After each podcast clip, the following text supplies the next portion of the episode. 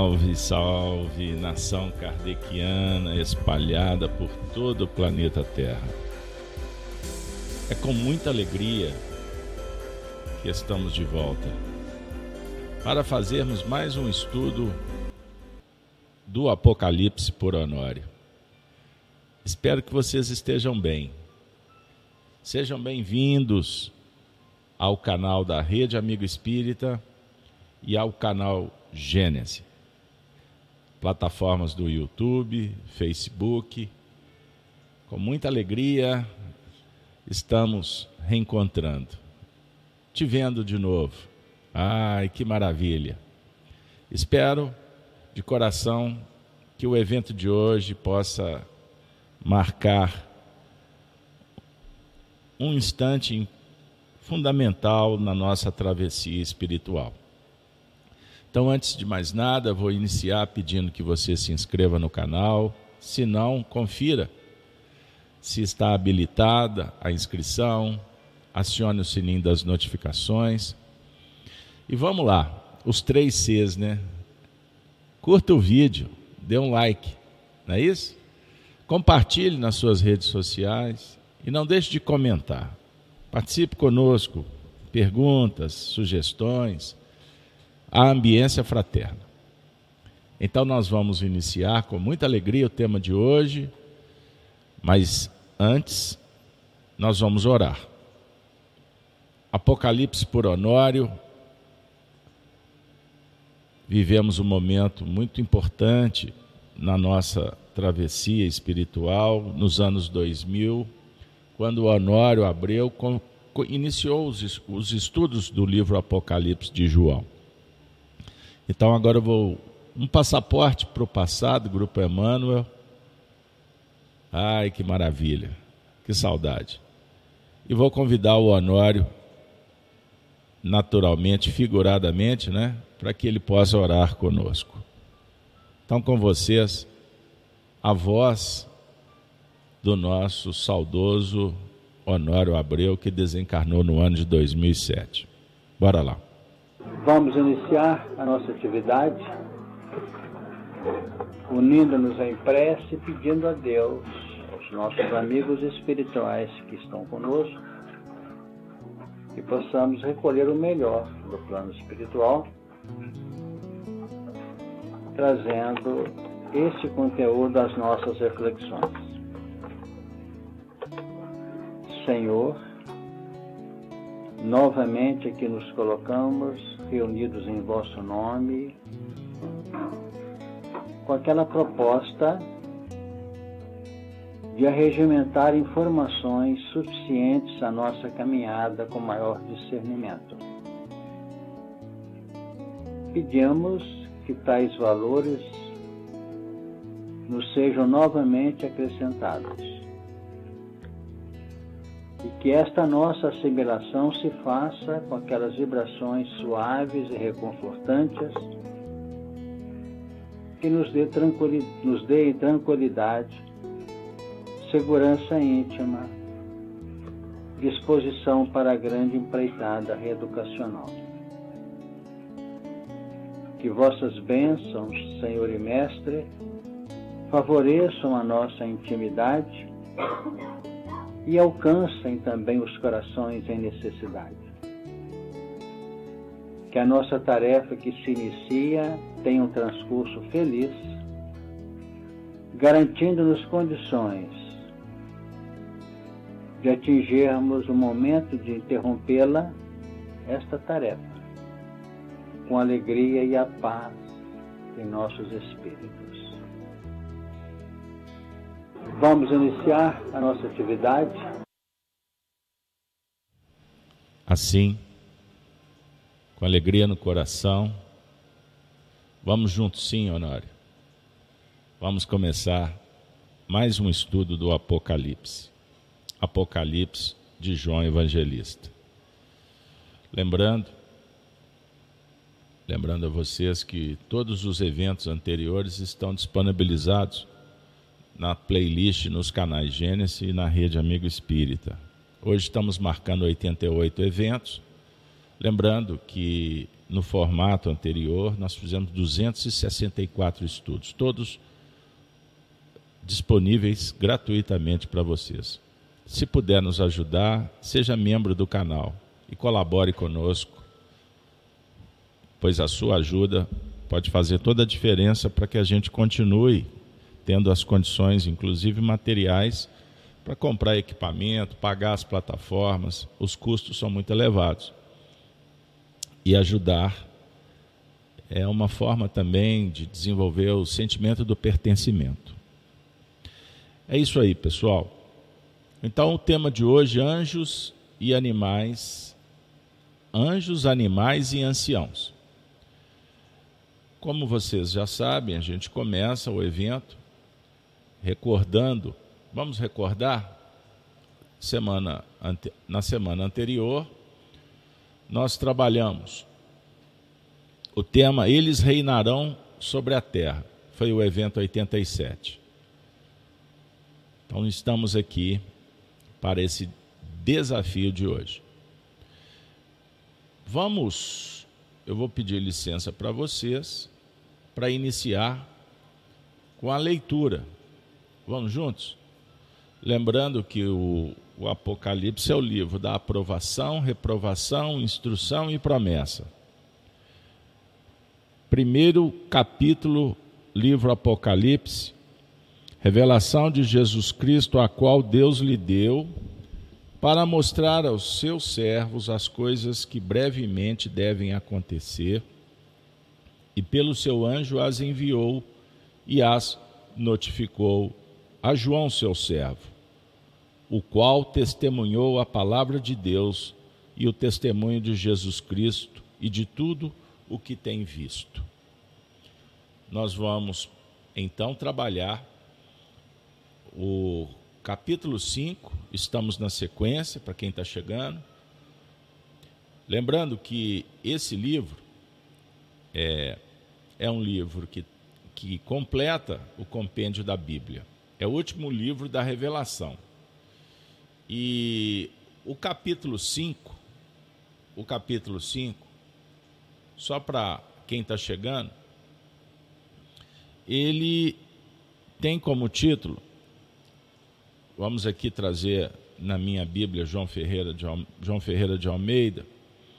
O capítulo 5 é o livro selado com sete selos e somente o cordeiro é digno de abri-lo.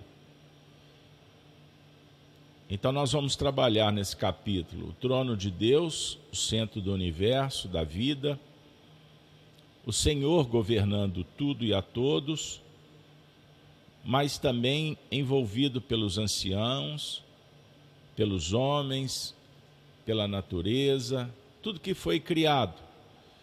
E como o Apocalipse também é advertência, tratando das misérias do mundo, das catástrofes, das maldades, enfim. O Senhor nos alimentando. Então, no, recordando que no capítulo 4 foi apresentado o trono de Deus. E neste capítulo 5, nós vamos trabalhar o Deus associado com o Deus do Antigo Testamento. E, naturalmente, apresentando o leão da tribo de Judá e chamado de a raiz de Davi, Jesus Cristo. Ao vê-lo, João relata que ele havia estado morto, mas não. Ressurge. A morte do cordeiro, fazendo uma reverência ao sacrifício de Jesus no Calvário. Certo? E ao mesmo tempo trabalhando os seres que o representam em torno do trono. Estão lembrados? E reverenciando, eles ouvem: Tu és digno de receber o livro e de abrir os selos, pois foste morto e com teu sangue compraste para Deus gente de toda tribo, língua, povo e nação. Então, assim, nós podemos, a partir dessa, desse resumo, iniciar a leitura. No primeiro versículo, João escreveu assim: E vi na destra do que estava sentado sobre o trono um livro, escrito por dentro e por fora, selado com sete selos. E vi um anjo forte, bradando com grande voz: Quem é digno de abrir o livro e de desatar os seus selos? E ninguém no céu, nem na terra, nem debaixo da terra podia abrir o livro, nem olhar para ele.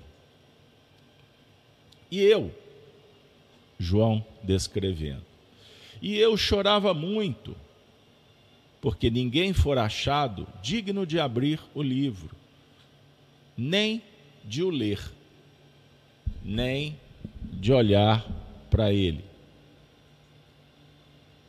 E disse-me um dos anciãos: Não chores, não chores. Eis aqui o leão da tribo de Judá, a raiz de Davi, que venceu para abrir o livro e desatar os seus sete selos. E olhei, e eis que estava no meio do trono e dos quatro animais viventes, e entre os anciãos um cordeiro, como havendo sido morto, e tinha sete pontas e sete olhos que são os sete Espíritos de Deus enviado em toda a terra. Verso 7. E veio e tomou o livro da destra do que estava sentado no trono.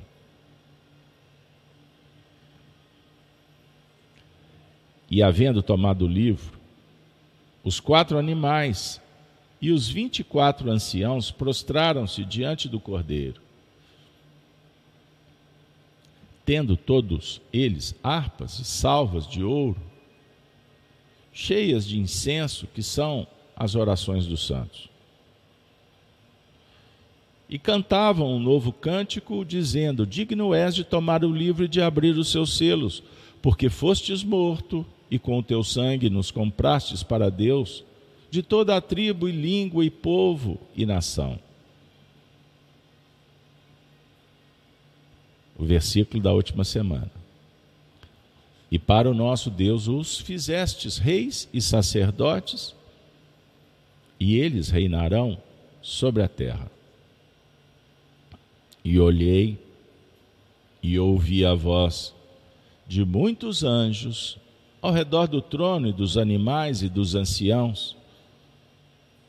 E era o número deles milhões, de milhões, e milhares de milhares. O verso da próxima semana. Que com grande voz diziam: Digno é o cordeiro que foi morto de receber o poder e riquezas, e sabedoria, e força, e honra, e glória, e ações de graças. Maravilha, hein? Poxa, temos aí um, um belo desafio. Vamos lá? Vamos juntos? Que o Senhor nos inspire. Eu vou entrar de cara na interpretação do Honório. E hoje eu vou ter uma novidade, último quadro. Então vamos dividir a reunião em três partes: introdução, a leitura, agora os comentários do Honório e depois nós vamos apresentar uma novidade. Então eu não vou reler, porque agora vamos direto na interpretação com uma visão psicológica e espiritista. Filosofia, moral, espírita. Bora lá? E olhei e ouvi a voz de muitos anjos ao redor do trono.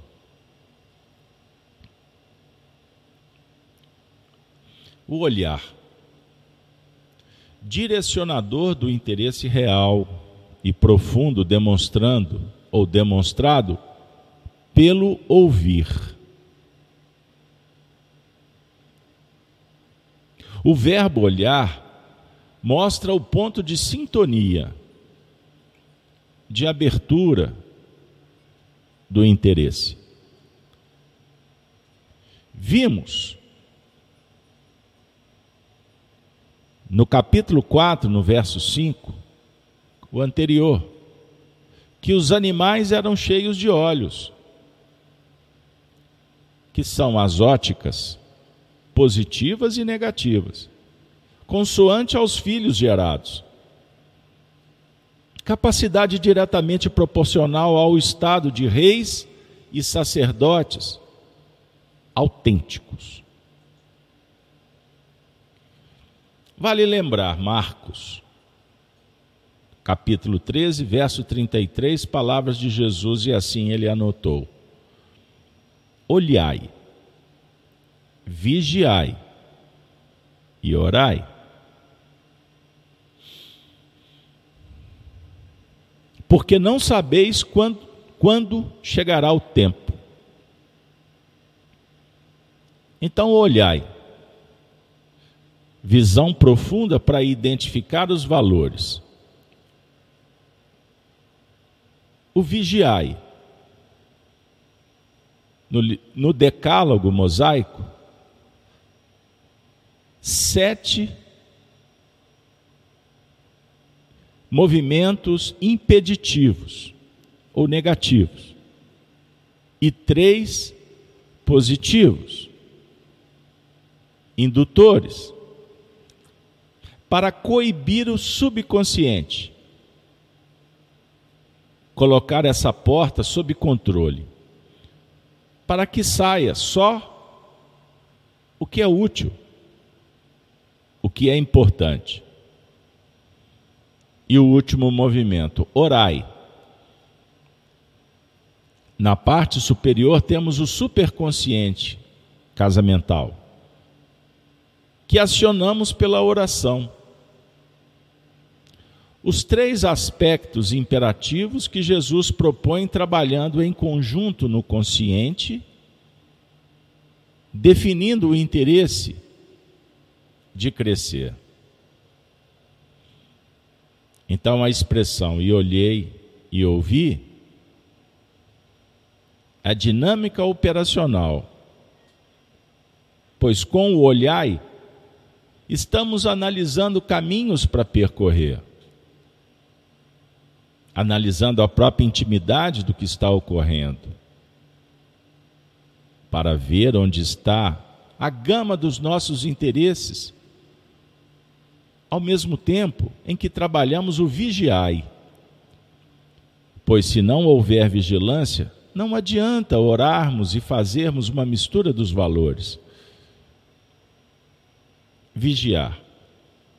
Porque não basta a caridade na ação. É importante a caridade na reação. Quanto material, hein? Que maravilha. Percebamos aí o convite nesse momento tão auspicioso da nossa evolução. Então, se vocês me permitem, vamos trazer o anuário num contexto assim, bem pertinho do seu coração. Bora lá? Eu vou fazer alguns recortes para ficar bem, bem, bem claro e bem prático. Evangelho no dia a dia, para o seu coração. E eu lembro, lembro aos amigos, que o estudo do Apocalipse não se resume apenas ao nosso encontro dos sábados. Ao longo da semana nós vamos estratificando esmiuçando, esquadrinhando, dentro das análises que vamos fazendo nos diversos outros estudos. Então, no sábado, eu costumo dizer que a gente chega na culminância, já abrindo para a própria para a próxima laçada que a semana seguinte vai nos ofertar. Então a expressão e olhei e ouvi a voz de muitos anjos ao redor do trono nós podemos trabalhar o Apocalipse com a visão do que está à nossa frente, vamos dizer assim, o mundo externo, os acontecimentos no seu cotidiano, na sua realidade objetiva, possível, factível,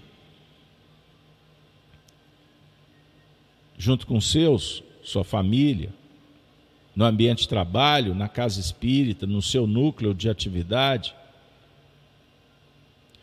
no cenário da comunidade, num contexto político, educacional, psicológico, na dinâmica. Vejam bem o que eu vou dizer. No cenário geopolítico, geoeconômico, a circunstância favorece que você transite em diversas esferas. Compreenderam? Então agora nós estamos trabalhando na intimidade, auxiliado pelos nossos mentores espirituais, o Espiritismo, João Evangelista em contato com o Cristo. Então você olha lá fora, o comportamento das pessoas, dos animais, das plantas, da natureza, o clima, o cosmo. Mas eu insisto que nesse momento do Apocalipse a gente volta os olhos para dentro. Para dentro. Para o autoconhecimento. Por isso, o Apocalipse é o livro da aprovação, reprovação instrução e promessa. Por enquanto, nós estamos trabalhando aprovando e ressignificando. Perceberam? Isso é fundamental para que a gente não fica, fique preso entre berço e túmulo,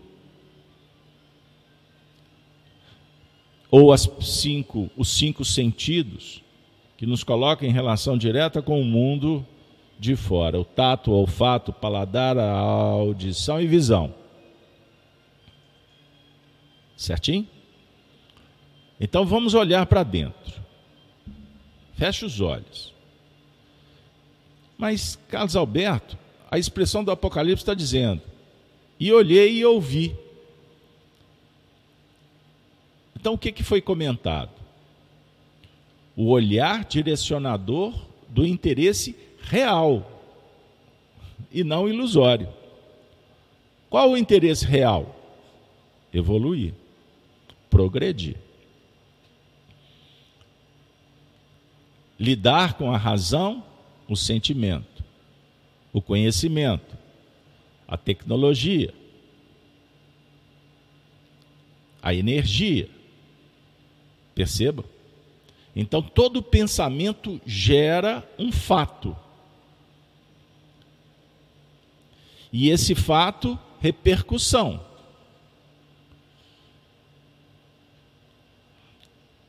Temos que ir à causa. O que está motivando?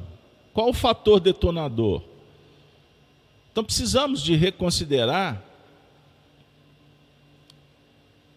o interesse real. É o interesse da persona, da personalidade transitória, que lida com o ego, os sentimentos egóicos, que podem nos ajudar ou dificultar. Compreenderam? O sentimento é altruísta. Vamos trabalhar a virtude da caridade. É egóico. Só o interesse pessoal complicou. E daí vem uma sequência. Uma, uma sequência de acontecimentos. Perceberam? Então, o que eu quero dizer com isso? que muitas vezes nós estamos trabalhando apagando incêndio, porque estamos lidando apenas com as consequências. Então, o Apocalipse é um livro que dialoga num estágio muito especial. Você já passou pelo Antigo Testamento, pelo Novo Testamento com Jesus, e agora Jesus desencarnou, foi crucificado, morto, sepultado, desceu à mansão dos mortos, ressuscitou ao terceiro dia, subiu aos céus. Ah, você já ouviu o credo? E agora ele volta. Antes ele disse: Vinde a mim. Pedi e obtereis, buscai e achareis, batei e abri-se-vos-á. O farol está aqui. Porque quem pede, recebe, quem busca, acha, quem procura, quem bate. Então nós já fizemos esse movimento e agora nós estamos colhendo. Então o Apocalipse é um livro desafiador, porque ele nos chama para olhar numa direção que nos liberta que nos coloca diante do futuro e, ao mesmo tempo, sugere que voltemos os olhares para o passado. E nós estamos navegando no, no mar da vida. Então, a mente, como espelho, afirma Marilac, e o coração sendo a face.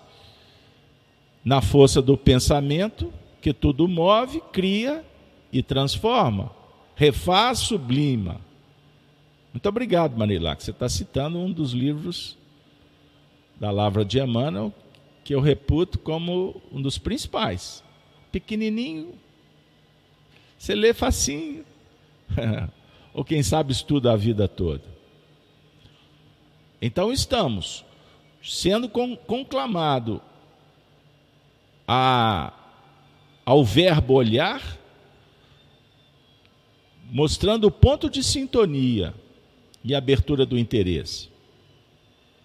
Por isso é que o Honório lembrou que nós estudamos no capítulo anterior, no verso 5, que os animais, lembram? Os animais, as facetas, eram cheios de olhos, que são as óticas. E aí temos que observar a ótica positiva ou negativa. E essa ótica é consoante aos filhos gerados. Quais filhos? As nossas aquisições. Você foi filho quando criado.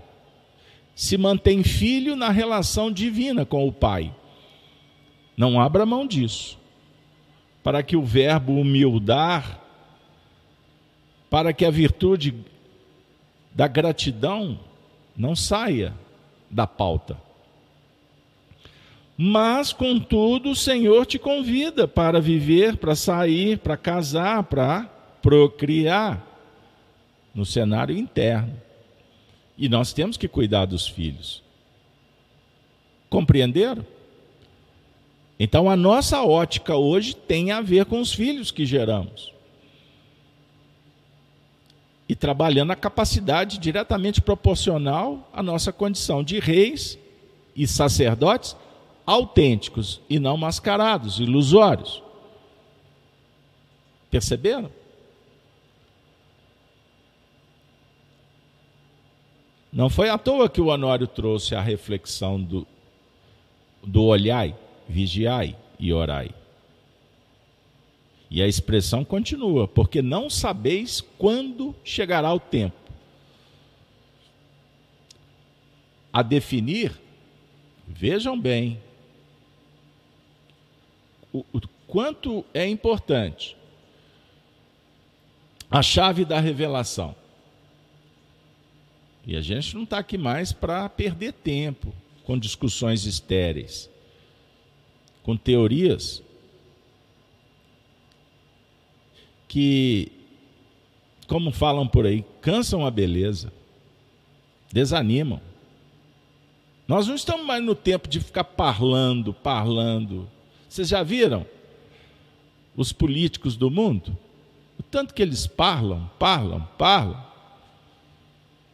E aí, o que, que eles estão conseguindo resolver? Num cenário caótico que vivemos. Quantas discussões? Foram milênios. Há 40 mil anos, apresentando uma organização registrada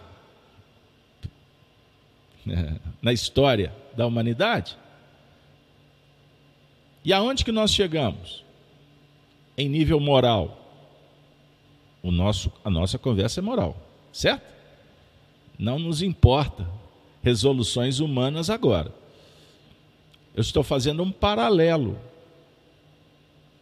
a definir a importância de compreendermos Moisés quando trouxe os dez mandamentos, que é a base do código moral de leis que está esculpida na sua consciência, que é uma lei só. Ela se estratifica.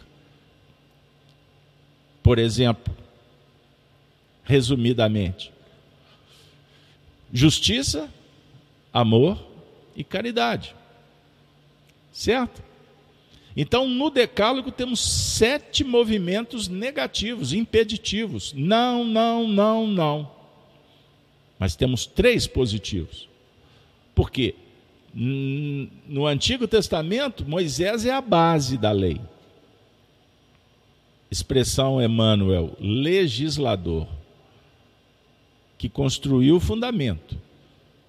Naturalmente, como médium de Deus. E Jesus?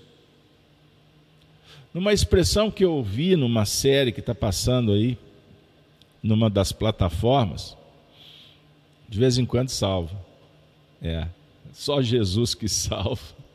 Pois é.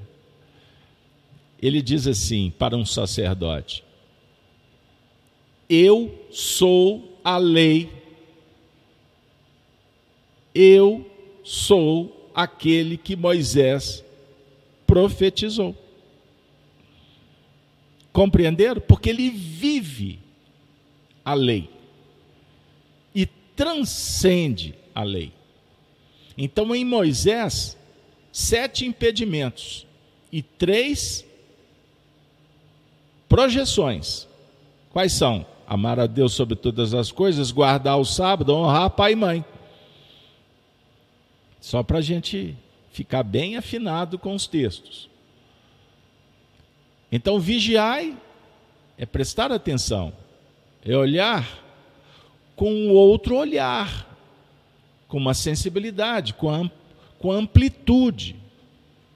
Um novo olhar que transcende o olhar humano. Foi necessário que Galileu tivesse um outro olhar. O mundo nunca mais foi o mesmo. Copérnico teve um outro olhar. Newton teve um novo olhar. Albert Einstein. Eu estou no cenário de uma ciência que dialoga com a intuição e com esse olhar purificado pelo colírio do Cristo contido no Apocalipse. Francisco de Assis teve um novo olhar. Você está de acordo? Mahatma Gandhi teve um novo olhar. Você está tendo um novo olhar. Você está vigiando. Então, o vigiar é olhar para o subconsciente. Da mesma forma que o orar é estabelecer uma conexão com as forças superiores em Deus tendo Cristo mediador, de sorte que a gente acesse o que está para além. Por isso, transcender é a transcendência. Então, despertamos a consciência lidando com a diversidade, com a dualidade, para sugerir a beleza. E beleza é a harmonia do contraste. Compreenderam?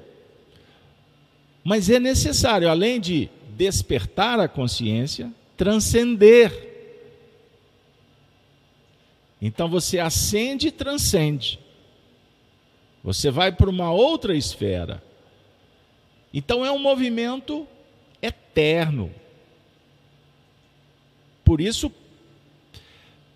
em Deus permanência no homem impermanência. Já que falei da ciência, qual é o fundamento da ciência? Olhar com outro olhar, pesquisar, vasculhar a natureza, entender. Mas o homem não pode mudar a natureza, porque é obra de Deus. Então compete ao homem estudá-la. Quando o homem se sente poderoso para dominar a ciência, ele pode estar caminhando na direção do precipício. Porque ele cria um dogma e fecha. Fecha para o grande futuro. Então ele se torna um negacionista não, vocês ouviram isso algum tempo atrás? Ah, o indivíduo nega a ciência, então ele é um negacionista. Só que esta expressão é esvaziada num cenário humano, porque muitas vezes ela é tomada por uma ideologia ou por um interesse político. E embora a frase seja correta, ela é relativizada a, uma, a um vício. E aí a frase deixa de ser um convite para a virtude. Você já tinha pensado nisso? Aí você ficou confundida? Meu Deus, agora eu estou entendendo. É, nós estamos vivendo um tempo da revelação. A questão é que você tem que tomar cuidado porque a cada dez revelações, sete são impeditivas, falaciosas. E você encontra no meio do cascalho três pérolas, que são verdadeiras e que refletem a luz do sol, da verdade, do conhecimento. Perceberam? Então, olhai para operar. Para operar no presente. Vigiai para conduzir o passado, domando as emoções, lidando com as subpersonalidades do passado, suas vidas pregressas que se manifestam. Muito mais do que imagina. Também vigiai quanto às forças de fora, o anticristo, as influências perniciosas. Compreender e aproveitar os elementos e transformá-los em material que alimenta ou que produza energia. E orar é o, é o futuro. A oração é o diálogo com Deus, que está em toda parte. Então, ele é eterno. Conviver com Deus, com o Criador do universo, é uma oração das mais importantes. Porque geralmente a nossa rogativa, ela é materialista. Ela é contraditória. Muitas vezes a nossa oração dialoga muito mais com crenças limitantes do que com as oportunidades que a vida sugere para que nos libertemos. Perceberam? Eu estou preocupado se o estudo não está muito filosófico. Então vou caminhar. E olhei e ouvi a voz de muitos anjos ao redor do trono. Então o ouvir representa a linha perceptiva definindo aqui não apenas o sistema globalizado ao qual vamos nos integrar no tempo, mas também o denominador dos ângulos já individualizados dessas vozes. A voz de Emmanuel, Bezerra, Joana de Ângeles, Hamed, Miramês, espíritos que se comunicam e dialogam de uma forma nobre, nem sempre al alcançada pela mente obtusa, pelo olhar míope, pela máscara egóica, ilusória. Percebam bem. Então a voz dos espíritos, por exemplo, que dialogaram com Kardec, Luiz de França, o bispo Adolfo, hein? Caritas. Estão lembrados? Evangelho segundo o Espiritismo. São miríades de vozes que eu devo saber identificar e que tocam o nosso plano de sensibilidade. A capacidade de amar já desenvolvida e empregada inadequadamente. My God! Sensacional. Não é, Maico? Depois eu lejo. É, deixa eu ler o Maico aqui para não deixar ele no caminho. Quer dizer que a bússola é olhar, vigiar e orar, porque a maioria está seguindo gurus tenha dúvida. Ô Michael, eu ia falar e vou agora dizer. Vou até sair aqui do texto para vocês viajarem comigo. Essa semana eu recebi um, um, uma mensagem de um grande amigo que me disse assim: Eu sei que você tem um tempo muito corrido, né? Porque as nossas tarefas aqui, o negócio complexo. O irmão tempo é dadivoso para apertar o parafuso. Mas assista esse vídeo. Eu acho que vale. E como em respeito ao amigo, porque nem tudo que é sugerido é aquela história, né? Você pega o livro, livro de Emmanuel. Opa, já sei que tem tudo para ser uma ótima oferta. Aí você constata. Mas quando você recebe uma dica, você vai analisar a capa, a editora, o título. Não briga com o autor antes, não. Mas a gente já conhece um pouquinho das embalagens. Não é? E aí não dá nem para você, em alguns casos, para você perder tempo. Mas vindo de fonte boa, eu fui assistir o vídeo. E olha que foi uma hora. Cinco minutos eu estava quase desligando. Mas em respeito ao amigo e sabendo que ele não me mandou por acaso, eu abrandei e fui. Adociquei e fui.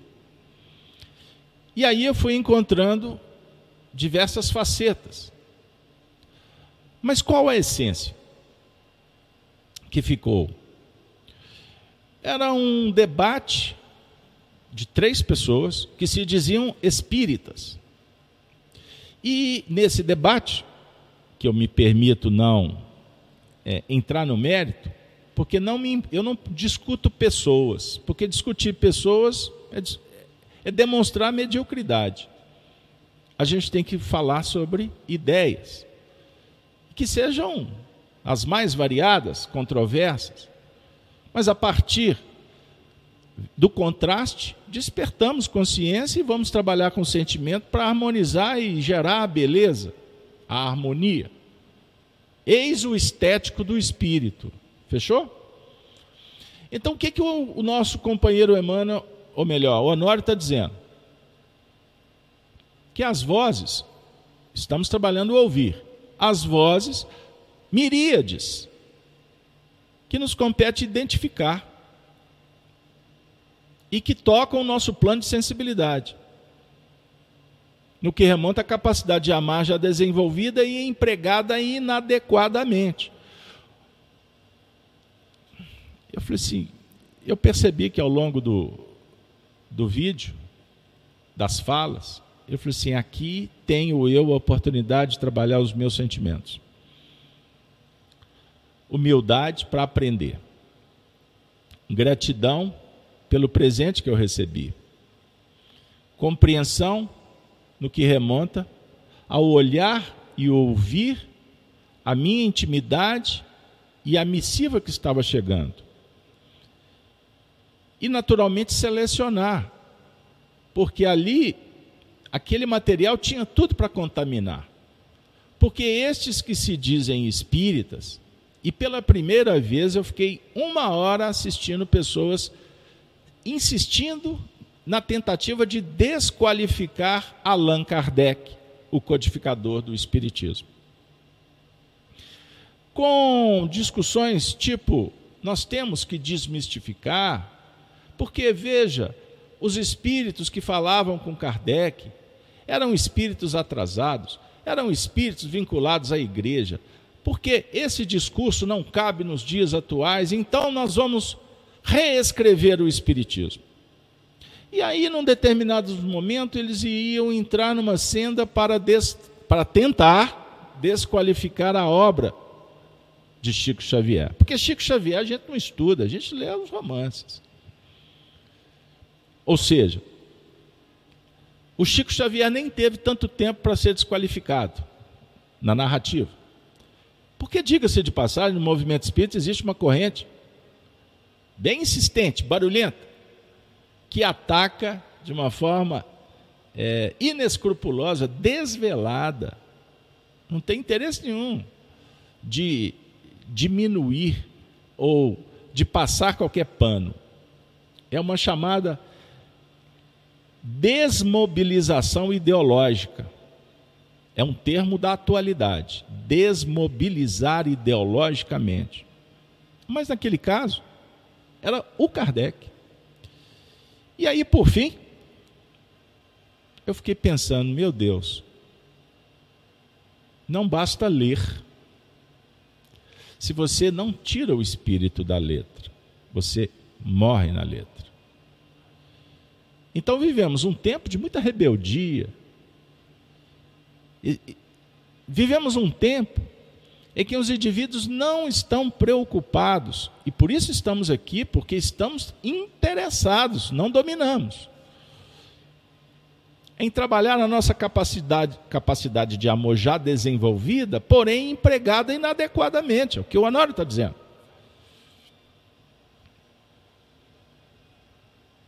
Aí você pode até dizer: o indivíduo infiltrou, se diz, mas não é.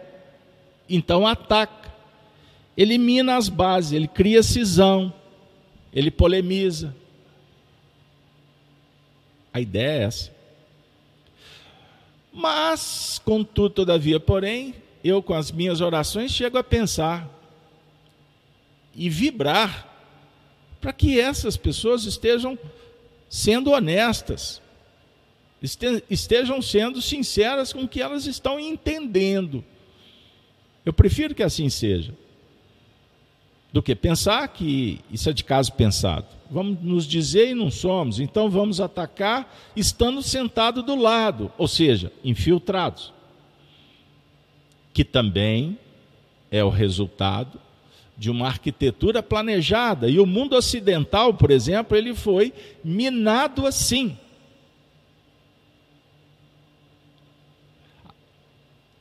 Basta você ver o que, que acontece nos dias de hoje. Ou vocês acham que isso é apenas fruto de reencarnação de espíritos rebeldes, desviados, criminosos, corruptos? É um misto. Sim, mais ou menos, e não. Porque o cenário foi todo montado. Não pense que as coisas estão acontecendo sem que alguém apertasse o botão sem que organizações endinheiradas pensassem como fazê-lo. Eis o resultado que as instituições, o velho mundo, está caindo. Um novo mundo surge, mas não de uma forma natural, num progresso harmônico, das pessoas dando as mãos, discutindo harmoniosamente, interessadas em melhorar o mundo.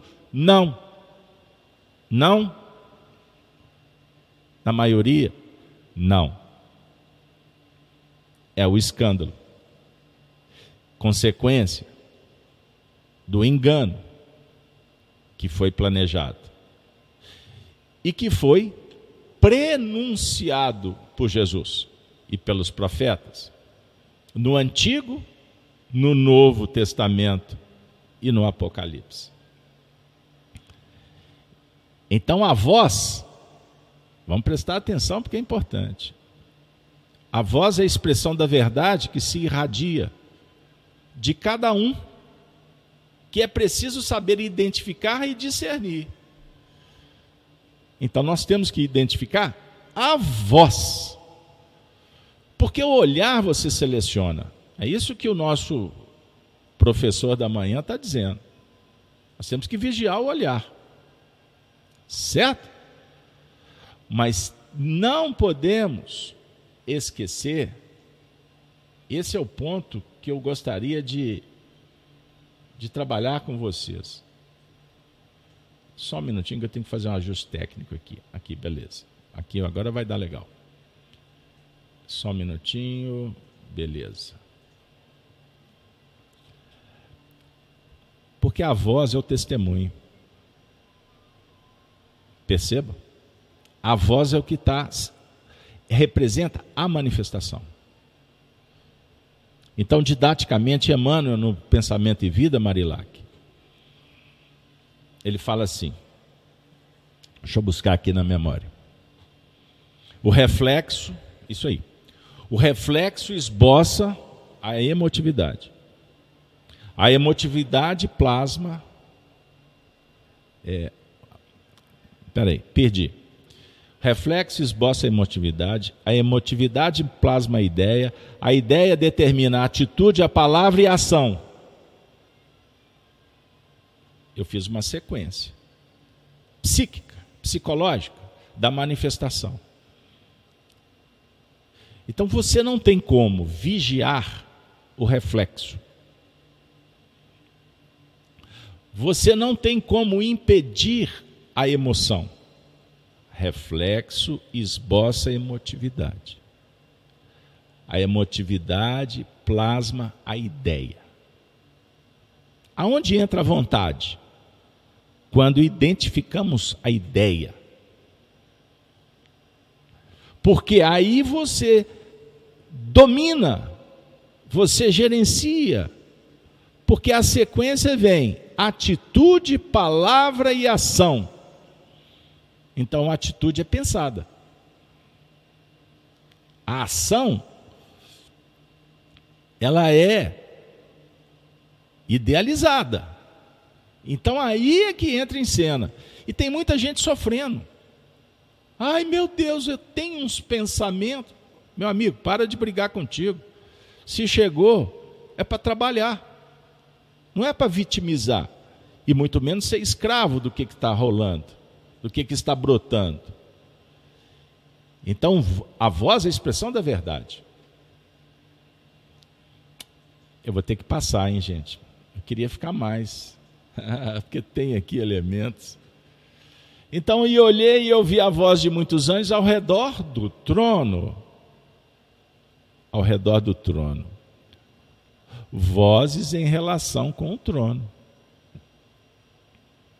É importante definir que no momento em que vamos nos candidatando a progressos mais efetivos, notarmos que não há mais razão de entrarmos em relação perceptiva com as faixas que estejam descaracterizando a realidade desse trono.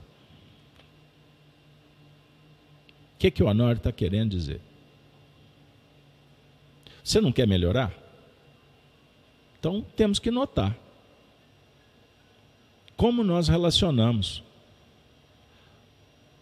O tanto que nós permitimos que a percepção entre em relação com faixas que descaracterizam a realidade do trono que você está elegendo. No Apocalipse, nós vamos ver, estudar mais à frente, que nesse trono, o trono de Deus, vai surgir a figura da besta a besta, que é a antiga serpente. Então a besta vai envolver o trono para seduzir quem está sentado no trono. E ela vai, o anticristo, o falso profeta, vai usurpar o trono. Ele vai sentar no trono, ele vai tomar o trono, como se ele fosse o cordeiro o Cristo. Então, falso Cristo e falso profeta significa aquele que se diz e não é, aquele que profetiza colorindo com coisas boas, mas a profecia é mentirosa, é enganosa. Então é o jogo da sedução elaborado, sofisticado. Então vamos fazer um paralelo o mundo antigo. A serpente seduziu o sentimento Eva. E Eva criou um mecanismo que enganasse Adão. E Adão se desconecta da orientação dada por Deus, pelo Criador. Jardim do Éden, um outro mundo, uma outra esfera, uma outra dimensão desceu para a terra. Estamos no século 21. Com o advento tecnológico, com o avanço da ciência, sofisticação de todo lado. Mas o jogo é o mesmo. Mudou-se. A ribalta, mas os personagens são os mesmos. Porém, nos dias atuais, sofisticou de tal forma que essa sedução ela ficou poderosa. Então a serpente se, tor se torna um dragão que surge do mar e que envolve dois terços, o terço da humanidade. Perceberam? Por quê? Não observamos, descaracterizamos permitimos que a percepção nos matriculasse num reino que Jesus deu o nome de Mamon. E não se pode servir ao trono de Deus e ao trono de Mamon ao mesmo tempo. Ou você ama a Deus ou você adora os ídolos. que se multiplicam, são multifacetários. E estão em todos os lugares, do seu lado, dentro de sua casa, no vizinho, na sua instituição. No cenário aí que não vou ficar listando, porque você já entendeu. Os líderes mundiais, num cenário geopolítico. Quando você constata que eles estão tomando decisões, guerreando entre si, em busca de poder, gerando miséria, conflitos, seja na camada mais simples como as nações, definindo morte, tirando o sentido, o prazer, a alegria do viver. Quem são eles? Ou o que eles representam? Não me importa o nome, e sim o que fazem. Porque o que fazem, nós precisamos de aprender e observar com a história que há repetição, porém sofisticada nos tempos atuais, que podem gerar confusões. Confusões numa escalada, aí sim, que pode impedir o fenômeno da vida. E muitos fazem, desfazem, refazem, mas na verdade a grande maioria não sabe, não consegue identificar.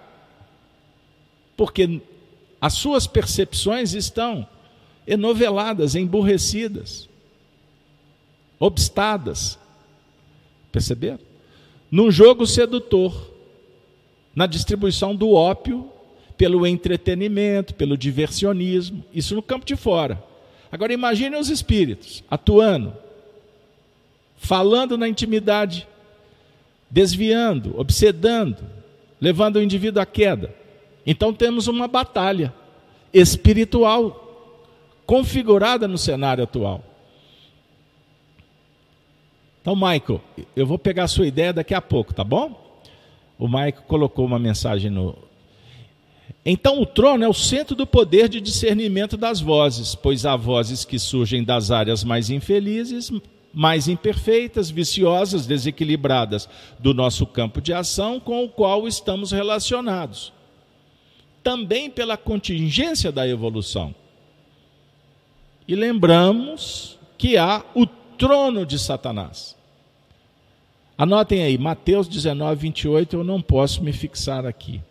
Mas a citação vale o estudo depois que a gente encerrar. Eu até coloquei, tá? É, o texto, mas me perdoem, o tempo está corrido aqui para mim. Então, a, volta ao vídeo aí e anota se você não tiver a Bíblia em mãos. Então, e olhei e ouvi as vozes de muitos anjos, animais e anciãos ao redor do trono. É isso? Então, anjos, animais e anciãos, em número de milhões de milhões, é o tema de hoje. A criação é incessante. E esses milhões se encontram na terra, no céu e no mar. E debaixo da terra, simbolizando o mundo espiritual ou o inconsciente, como queira. Então, em nível demográfico, 24 bilhões de espíritos, mais ou menos. 3 por 1. Isso é figurado, tá? Pode ser um para mais ou para menos, não importa. Mas a ideia é que você pega esses 24 bilhões e divida por três. Porque o Apocalipse trabalha com um, um terço, dois terços, um terço os escolhidos, ou os que se escolhem, os que estão em faixas vinculadas ao Apocalipse de João, e dois terços vinculados à escatologia ou seja, a processos finalísticos, num cenário de muita dor. Usei escatologia porque é o tipo de literatura do Apocalipse. O fim dos tempos, ou o fim dos ciclos, ou o fim das oportunidades, por uma questão de adesão consciente e repercussão vibratória. Então você que cria o seu corpo, você que você que que estabelece o seu passaporte. Ninguém carimba, não, a não ser a providência divina, que pode adiar, mas você, ou facilitar. Mas o passaporte você é que pega o papelzinho aí e preenche para onde que você vai.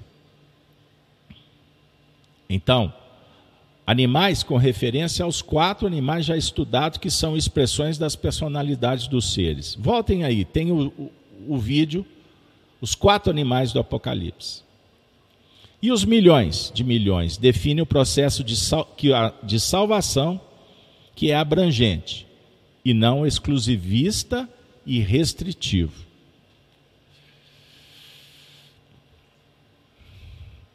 Alerta. Aqui agora a novidade. O novo quadro. O terceiro e último momento do nosso encontro. O que, é que nós podemos trabalhar? O sermão profético. Chegou um instante de analisarmos esse contexto de fora. Por isso que eu vou, nos próximos estudos, reservar esse último terço para a gente também falar das coisas do mundo. Nós vamos encontrar no próprio Apocalipse, eu vou voltar à igreja de Filadélfia. É isso aí. Para a gente não voltar para o Antigo, para o Novo Testamento. Estão lembrados quando nós trabalhamos a igreja de Filadélfia? No capítulo 3, a carta às sete igrejas.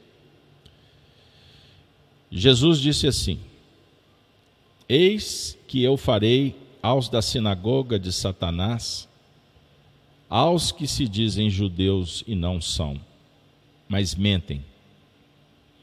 Eis que eu farei que venham e adorem prostrados a teus pés. E saibam que eu te amo. Ele fala para o discípulo, para a autoridade moral que o representa. Como guardastes a palavra da minha paciência, também eu te guardarei da hora da tentação que há de vir sobre todo o mundo,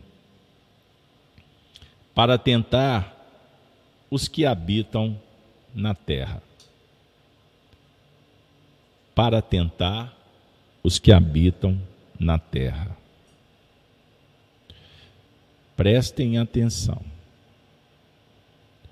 Por quê? Só um instante, por favor. Isso é muito importante para a gente.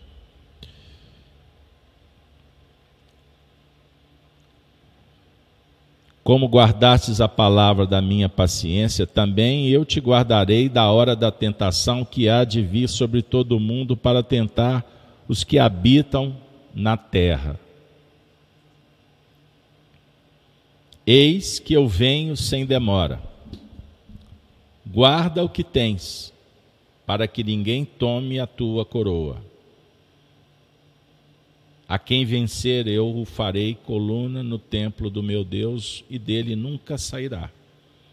E escreverei sobre ele o nome do meu Deus e o nome da cidade do meu Deus, a nova Jerusalém, que desce do céu do meu Deus e também o meu novo nome. Quem tem ouvidos, ouça o que o Espírito diz às igrejas.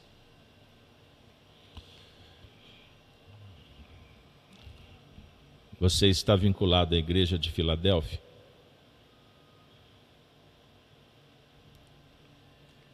Existe a sinagoga de Satanás. O que, o que, que representa isso? A igreja conspurcada. Entenderam? A igreja, a comunidade, o indivíduo, a casa mental, como queira que se perdeu. Que perdeu o interesse no que remonta às coisas do Altíssimo. Ele alerta a todos aqueles que estão se esforçando que chegaria um tempo, o tempo da grande tribulação. Esse é um diálogo perfeito com o sermão profético. Aliás, o sermão profético, por exemplo, em Mateus, em Lucas, são, é um resumo do que foi escrito depois no Apocalipse. O que eu quero dizer? Que o cenário que vivemos em pleno século 21, ano 2024, estamos no início do ano. Há uma, um incômodo num percentual considerável da humanidade. Eu seria leviano em dizer que é um terço, dois terços. O certo é que existe um, um público no mundo inteiro que não consegue ver. Está no mundo vivendo suas questões pessoais e ponto. Nascem, crescem, pagam impostos, procriam, brincam. E estão num processo natural do despertar da consciência, mas dentro muito mais a lei natural do que aos princípios da justiça. Como aqueles que estão no plano da justiça e muito distantes do cenário do amor. Então, você que estuda o Apocalipse conosco, eu não tenho dúvida, passando pelas augúrias do caminho, pelas dificuldades, problemas para resolver, provas, insiste e testemunha o desejo sincero em melhorar. Em ser uma pessoa que tenha dignidade e qualidade de vida. Condições de criar família, que tenha recursos, inclusive até para estar aqui, vencendo todas as dificuldades, as lutas internas. E quando a gente vê no Apocalipse a expressão milhões e milhões e milhares de milhares em torno do trono, eu posso dizer que você, como eu, desejamos estar juntos diante desse trono ou em torno, porque queremos, acreditamos na imortalidade, na presença dos espíritos entre nós. Você que, que tem interesse em saber o que acontece no mundo, esse cenário belicoso, vejam bem, aqueles que assistirem esse vídeo daqui a algum tempo, vão ler a história. Espero que seja a história real e não a descrita, a narrativa. Mas em pleno janeiro, fevereiro de 2024, você vê estourar conflitos em todas as áreas. A Coreia do Norte, a Coreia do Sul brigando entre si.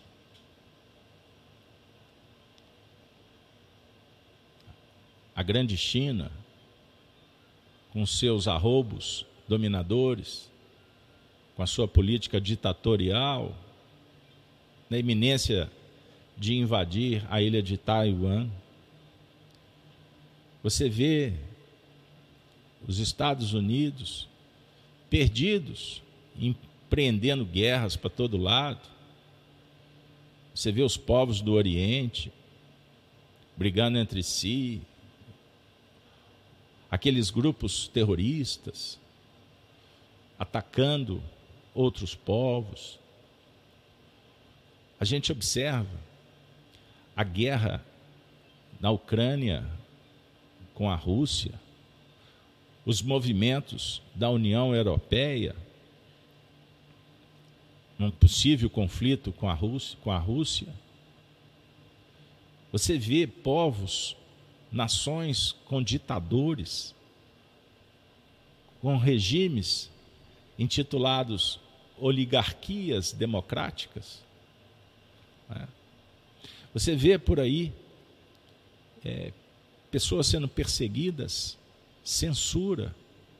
A plataforma que nós operamos, ela é uma plataforma que censura, que tem suas regras. Mas são regras que objetivam auxiliar ou impedir? Impedir que as pessoas possam dizer.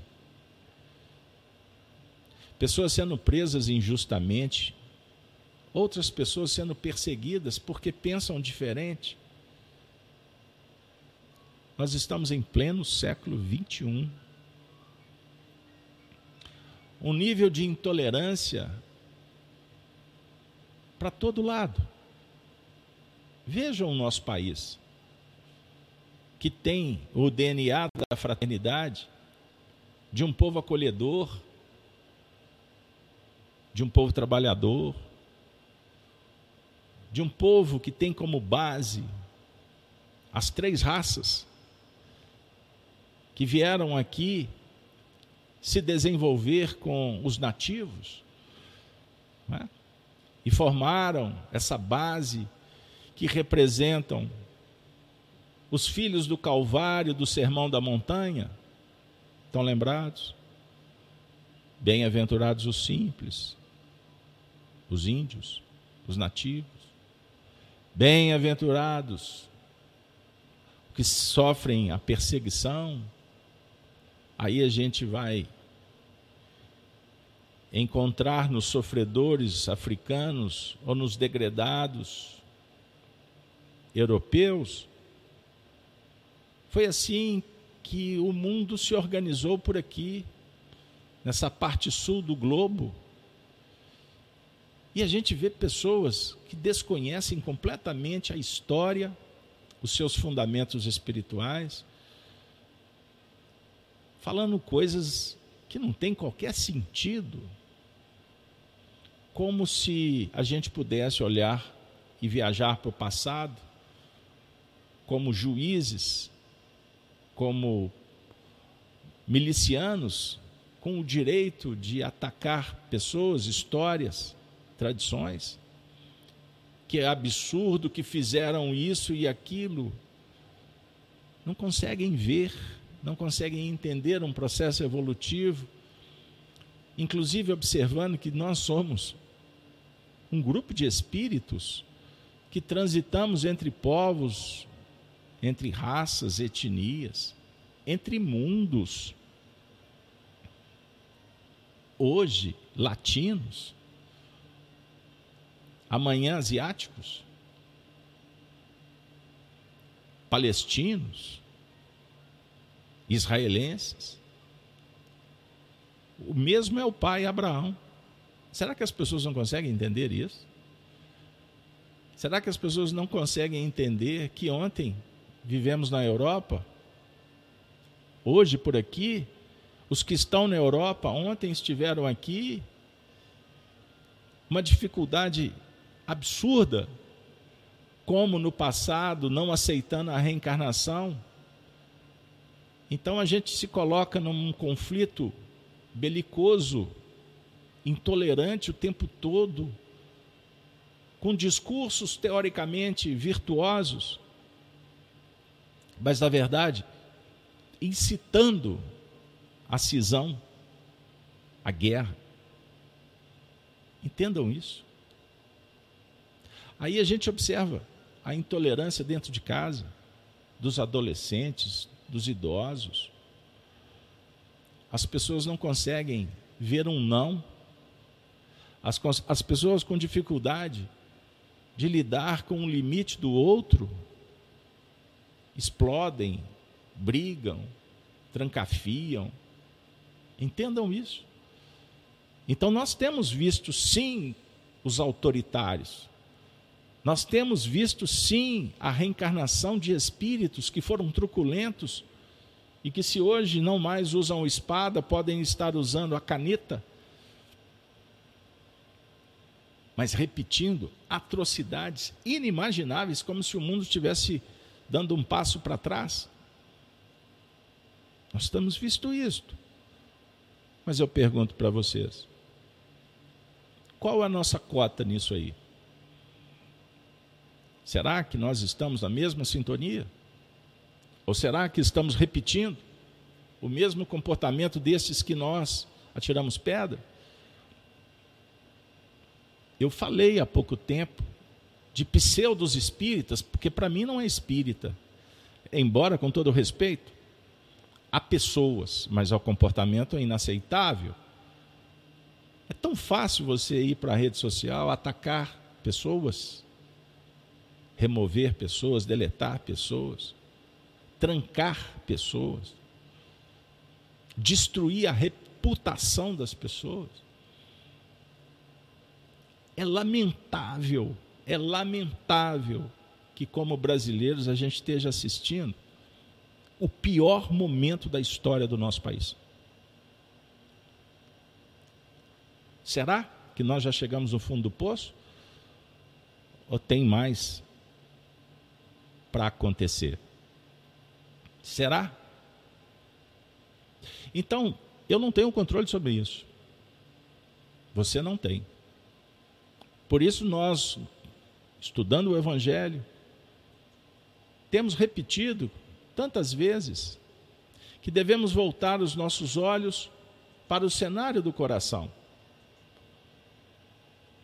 para controlar as nossas emoções, para melhorar a nossa relação. Mas você também não pode fechar os olhos para o que está acontecendo fora da sua casa. Aonde nós temos problema de segurança, Enquanto existe uma farra de dinheiro público por aí, notícias de pessoas que estão hospitalizadas e que os parentes estão tendo que levar remédio para dentro do hospital. Enquanto bilhões e bilhões são gastos com propaganda, com festas, ou designando dinheiro para lugar que não tem qualquer sentido, numa indiferença absurda com a dor do semelhante. E geralmente são estes que falam em justiça social. Então, minha amiga e meu amigo, o cenário é polarizado. Ao invés de resolverem os problemas, os homens criam mais problemas. O certo é que existe um percentual considerável de pessoas que estão perdendo a motivação, estão perdendo a vontade de viver, de fazer alguma coisa, estão tirando a própria vida. Um índice altíssimo de autossabotagem em diversos setores da sociedade, pessoas tirando a própria vida policiais, médicos, pessoas do setor público, magistrados. Isso não sai na mídia. Porque o interesse é que a imprensa só divulgue o que interessa para esse mundo materialista. Então, se você liga num canal liga no outro, liga no outro, você vai sempre ouvir as mesmas notícias. E boa parte delas não informam, desinformam. E ai de quem levanta o dedo e fala assim: olha para um outro lado. Pense diferente, faça diferença. Pense em Deus. Seja resiliente, amoroso. Entenda que as coisas vão se ajustando apesar dos homens. Ai daqueles que falam sobre a importância da família, do carinho, do respeito, da bondade. São perseguidos. são desconsiderados, desqualificados, são antiquados. Então, essa perseguição religiosa é uma coisa absurda. E muitos que falam que não se deve perseguir religião ou religiosos não deixam de tirar a casca quando outros pensam diferente.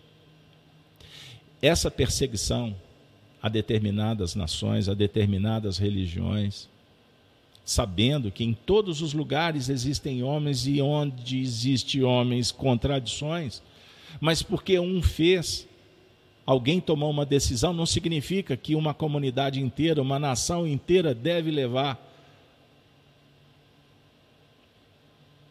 isso no seu nos seus lombos, né? vamos dizer assim. Então, o nosso trabalho, a orientação que recebemos e o alerta do Apocalipse é que você não permita que o medo invada a tua, a tua vida, que você perca a esperança. Lembremos que os Espíritos estão conosco e nós estamos aqui sendo orientados para prepararmos o coração, porque o Cristo voltou. Os literais, os estudiosos das Escrituras que levam tudo no pé da letra, com todo o respeito, mas numa infantilidade muito distante do que o Espiritismo propõe, porque sabemos que o que nós estamos lendo é figurado, embora dialogue com o encaminhamento da evolução planetária. Mas o tempo do Senhor é diferente do tempo dos homens. Então não pense que o mundo vai acabar. Mas se prepare. Se prepare. Sempre se prepare para a tempestade. E quem está preparado para a tempestade, que ela seja breve ou demorada, e seja menos ou mais intensa, você tendo os recursos, você tendo os elementos necessários, você vai enfrentar a tempestade, pois ela, no cenário da natureza, tem o objetivo de organizar, de sanear. Por isso, recordemos Jesus quando falou de tudo isso que aconteceu que está acontecendo e o que há de acontecer. Ele falou para que nos mantivéssemos firmes, em guarda. Não dê a coroa para quem não a mereça. Reconheça que o rei, por excelência, é coroado por Deus. E esse vem para ficar. Quem a quem vencer, eu o farei coluna no templo do meu Deus. Por isso o Apocalipse é um convite para a tua vitória, para a vitória do Evangelho. Então, acerena-te. O reino dos céus é dos mansos. Bem-aventurados. Aquele que trabalha a gratidão, o respeito, aquele que sabe o momento de silenciar e de falar, aquele que não teme homens, mas teme a Deus. Portanto, age conforme a, a lei divina que está esculpida na consciência. Então, continue ereto, continue caminhando, seguindo os teus passos, tendo em Jesus a nossa referência, o modelo fundamental para a vitória, para a conquista interior. E tudo passa no mundo. Os homens passam. Átila morreu. Gengis Khan morreu. Lenin morreu. Stalin morreu. Adolf Hitler a Gestapo, todos os seus seguidores. Benito Mussolini morreu. Mao Tse Tung morreu. Todos, todos, como os filósofos que pregaram o niilismo, o materialismo, que afastaram pessoas de Deus, todos morreram. Como todos aqueles que inventaram as bombas morreram, que fomentaram guerras morreram, que inventaram, que manipularam o quimismo para destruir o ser humano, todos morreram. Napoleão Bonaparte, como Júlio César, como Alexandre o Grande, morreram. Todos os grandes do mundo morreram. Jesus é o leão com as raízes na tribo de Judá. Ele é o Cordeiro de Deus. Quem segue Jesus está no caminho certo, está lançando a rede na direção correta.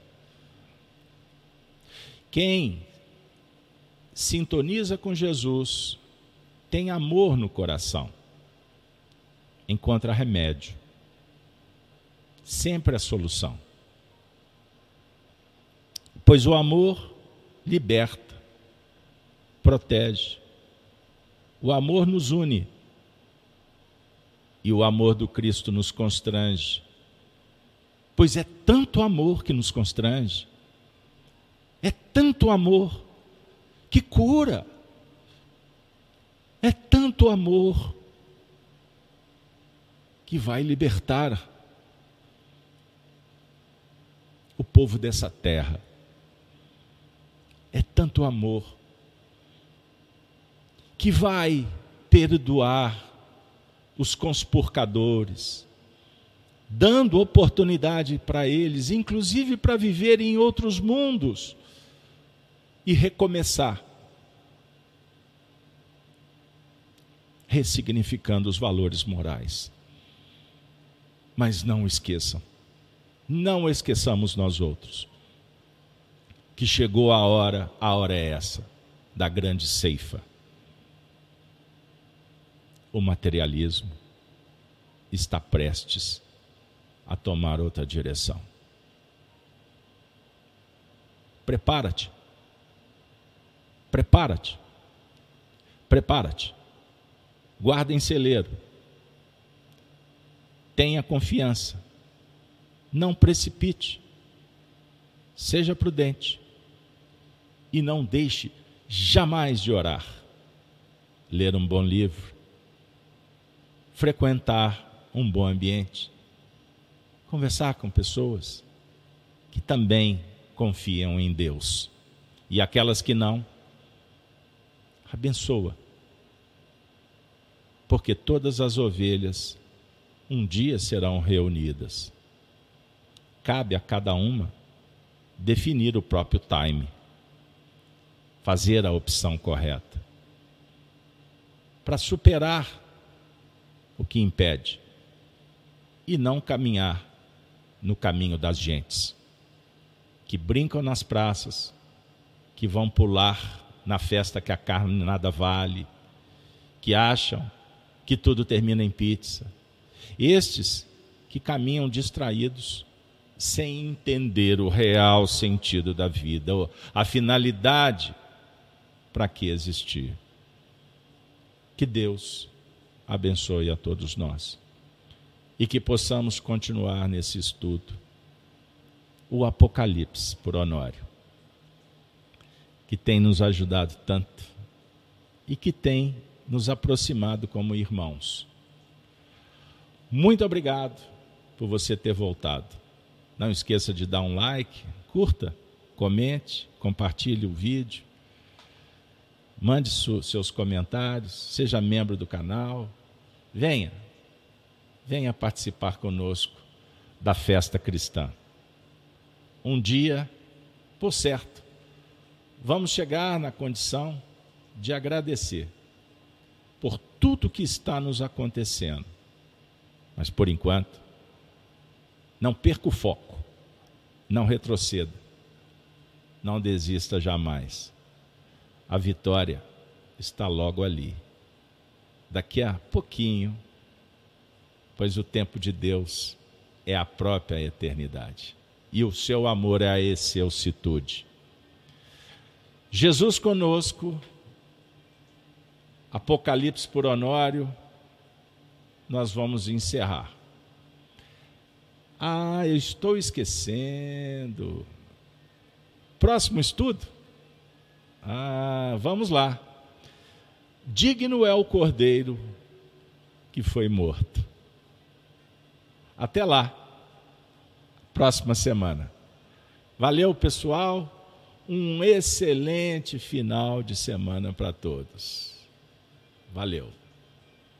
Valeu.